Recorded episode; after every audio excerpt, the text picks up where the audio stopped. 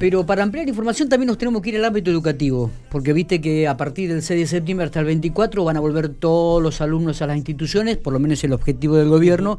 Un poco el que está este, verificando, observando, analizando también, tiene que es el gremio que nuclea la mayor cantidad de docentes en la provincia de La Pampa, y en relación a varios temas vamos a hablar con Claudia Calderón, que es la jefa de prensa del gremio docente. Claudia, gracias por atendernos, buenos días. ¿Qué tal? Buenos días, ¿cómo están? Muy bien, ¿vos cómo estamos? Bien, bien. ¿Cómo estamos cerrando la, la, semana cargadita, no? Mucha información, muchas reuniones. mucha información y mucho trabajo, sí, tal cual. Exactamente. Bueno, contanos un poco del regreso, contanos un poco del mobiliario, contanos un poco de, la, eh, de, las escuelas, cómo están volviendo los chicos. Bueno, dale, te, te, tenés los en micrófonos. Este en ese tema estamos, sí. El regreso se ha dado con, con distintos matices, ¿no?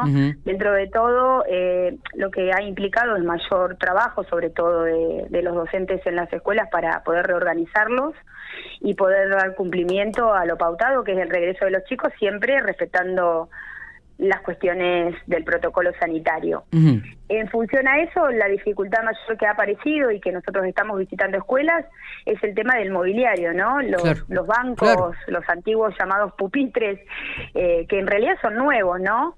Están pensados para una escuela mm, anterior a la pandemia y hoy lo que lo que sucede es que ocupan mucho espacio y bien hay un alumno por cada uno de esos bancos el espacio que quitan al resto del aula es mucho. Entonces, bueno, están buscando alternativas. Recordamos que son las mesas de trabajo, ¿no?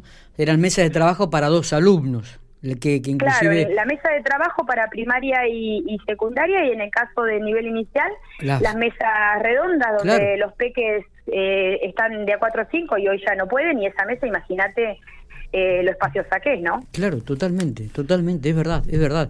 ¿Cómo comenzamos a modificar? Y casi te diría que pensando uno, volveríamos al viejo pupitre en realidad en esta época de pandemia.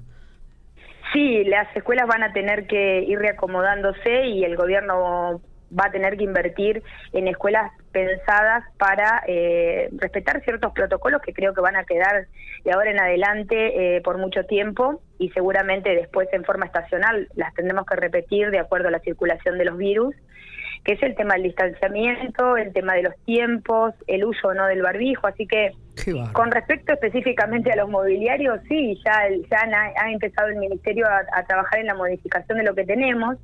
Nosotros averiguábamos, y bueno, todas las provincias están demandando mesas individuales, las fábricas no, no tienen modelo de mesa individual, porque además las escuelas de nuestra provincia, si hay algo que tienen es mucha inversión en, mobiliario nuevo, o sea, uno va a las escuelas y en la mayor parte de ellas eh, están en buenísimas condiciones, ¿no? Esto es verdad, uno lo ha corroborado, esto es verdad. Esto es verdad, sí, el mobiliario en la provincia de La Pampa es nuevo prácticamente.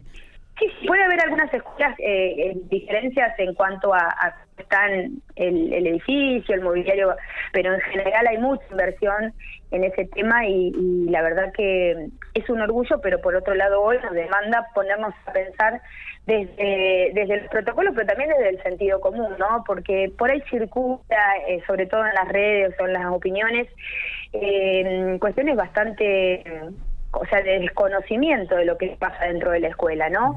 El tener estos bancos dobles, al ocupar mucho espacio, hay aulas, obviamente, que están tapadas de banco, pero con un chico o una, una chica en cada una de esas mesas, ¿sí?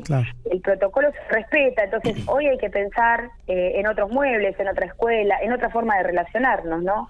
Eh, que es bastante complejo y que bueno, que es una tarea difícil que le toca a los docentes, a las directoras y directores, al personal no docente, que aprovecho para saludarlos, hoy es el Día de los Porteros y las Porteras. Un abrazo grande para ellos. Siempre un trabajo, sí, han hecho siempre un trabajo excelente, pero creo que hoy eh, tienen un rol fundamental en la pandemia porque son quienes se ocupan permanentemente de atender a los chicos, de garantizar que los espacios estén limpios y, bueno, de, estar contra el reloj tratando de, lograr todo lo que el protocolo dice, que es mucho. Totalmente. Entonces, eh, va un abrazo grande, sí. Claudia, ¿cómo es la, la orden en ese, sentido de, en ese sentido del ministerio respecto a los bancos? Eh, ¿Cada escuela tiene que adaptarlos? ¿Cómo, ¿Cómo funciona eso actualmente? No, en realidad, o sea, las, escuelas lo van a adaptar en la medida que lo necesiten, sobre ah, todo eso está pasando en las escuelas más grandes, ¿no? Nosotros habíamos, incluso lo había comentado yo al aire, que el Ministerio tiene entre 15 y 20 escuelas que tendrían una situación más compleja, Eh, también hay otras escuelas, cuando nosotros hablábamos de los escenarios, que hoy están pidiendo eh, reincorporar todos los chicos a una distancia menor, que era el escenario, pero bueno, nosotros estamos trabajando para que esos escenarios, el más complicado, el de los 0,50 centímetros, sea el que menos se use, ¿no? Por eso digo que hay que hacer un trabajo importante con las familias y con la sociedad en general, ¿no? Porque no se puede presionar o forzar una situación siempre hay que tener en cuenta acá el respeto que le tenemos que tener al virus y que le tenemos que tener a las medidas sanitarias. Y a veces se cuestiona, se dice, eh, ¿por qué en la escuela hay tanto protocolo y en otros lugares no? Justamente porque la escuela es una entidad del Estado, nosotros somos agentes estatales y como tales tenemos la responsabilidad de que el Estado garantice en el lugar donde van tus hijos, mis hijos, eh, la mayor cantidad de eh, seguridad posible desde el punto de vista sanitario, desde todos, ¿no? Desde todos los planos, pero digo, en este contexto tan difícil, la escuela tiene que ser un ejemplo. Y la verdad que en ese sentido vamos, en ese sentido trabajan los docentes. Eh, por eso digo, por ahí cuando se desconoce por fuera, está bueno aclarar eh, cada una de las cosas que se van haciendo, ¿no? Está. Eh, ¿Cómo es el...? Eh, me decías que los chicos ya del jardín están regresando prácticamente todos, las salitas. Sí, están regresando todos. Lo que se aprobó esta semana en, en la comisión que yo te contaba fuera del aire era la modificación del protocolo de los jardines maternales, que dependen de los municipios, y los jardines de gestión privada, que si bien nosotros no tenemos injerencia en cuanto a la representación de esos trabajadores y trabajadoras, la comisión es una comisión técnica donde se discute para todo el sistema, así que ahí participamos y bueno, se avanzó en los lineamientos generales que lo que respetan básicamente es el protocolo en cuanto a la, cantidad de tiempo de permanencia en los espacios, la importancia que tiene la ventilación cruzada de forma permanente y todas las medidas sanitarias.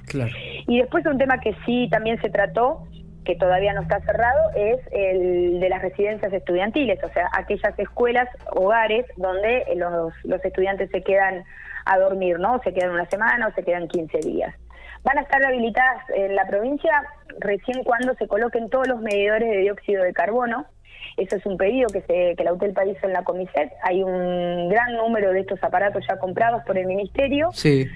Pero falta terminar de colocarlos y además después falta que el Ministerio de Salud de la aprobación eh, para la organización, sobre todo lo que nos preocupa es el tema de las habitaciones y la disposición de las camas cuchetas. Está bien. Estamos, estamos hablando para que la gente por ahí entienda, digo, de las escuelas hogares, ¿no? De, aquellas escuelas que, que tienen este, alumnos que se quedan entre una semana y 15 días, como vos decías. Claro, sí. Y después otra novedad que hubo esta semana en la Comiset tiene que ver con los comedores escolares de cada escuela. O sea, la idea que lo que se trató, se definió es que de acuerdo a la infraestructura de cada escuela y de cada comedor, se le dé mm, cumplimiento a ese, servicio que forma parte de, la vida cotidiana de las familias, pero siempre que se respete el protocolo sanitario. Entonces la posibilidad es que se organicen turnos o burbujas. Eh, que son más conocidas ahora, para que los chicos puedan ir al comedor, eh, pero bueno, no se amontonen, ¿no? Sino que se, pueda respetar siempre el distanciamiento. Está bien. Claudia, ¿qué va a ocurrir con las escuelas de jornada completa también que tenían el comedor? Lo mismo, lo, mismo. La escuela de jornada, las, escuelas de jornada completa lo que se van a hacer es uno, dos o tres turnos de acuerdo a la matrícula. Yo creo que eh, por ahí lo más complicado siempre va a ser organizar algún comedor de, de una escuela hogar, de una escuela de jornada completa más grande. Bien. Pero si no, se pueden organizar dos o tres turnos y, ahí avanzar con, con, el comedor. Perfecto. No sé si nos queda algo más para, para hablar, pero creo que el informe ha sido muy completo, Claudia, teniendo en cuenta esta primera semana que arrancó el 6 con ya la, presencialidad o la, la gradualidad esta de incorporar a los chicos de tercero y sexto grado de primaria y tercero, quinto y sexto año del secundario. Seguramente en la semana venidera, que se inicia el día 13, ya comenzarán a sumarse chicos de otros, de otros grados, ¿no? Sí, eh, hay una novedad ahí que salió ayer, una resolución de que todo, bueno, eh, todas aquellas escuelas que este fin de semana estén abocadas a, al uso para las elecciones, el lunes no van a tener clase, nos parece una medida completamente acertada para que se pueda limpiar, higienizar y, y garantizar que el día martes los chicos puedan volver. ¿Los dos turnos o un solo turno, perdón? Eh, no, el día completo, así que son los dos turnos. Ah, correcto. Esta es otra. Sí, la, resolución eh, para el día completo, así que interpreto que es así. Y de, todas maneras, el ministerio, el ministerio pidió que continúen las clases virtuales para no mm, no cortar el vínculo pedagógico, ¿no? Sí, sí, ese, ese tipo de herramientas están instaladas y van a estar durante todo el año porque ahora también hay todo un proceso de, de fortalecimiento mm, de las trayectorias de los chicos, ¿no? Esta semana, por ejemplo, en la semana que viene en nivel secundario son la entrega de notas, eh, que en realidad lo que se hace es una, una construcción de lo que se fue dando en proceso, ¿no? Entonces, bueno, todo un trabajo de las escuelas que, que tienen que informar a las familias cómo vienen los chicos y las chicas y lo mismo seguramente será en los distintos ciclos del nivel primario. Claudia, te agradecemos muchísimo esta información, ¿eh? como siempre, muy atenta. No, gracias a ustedes. Abrazo grande.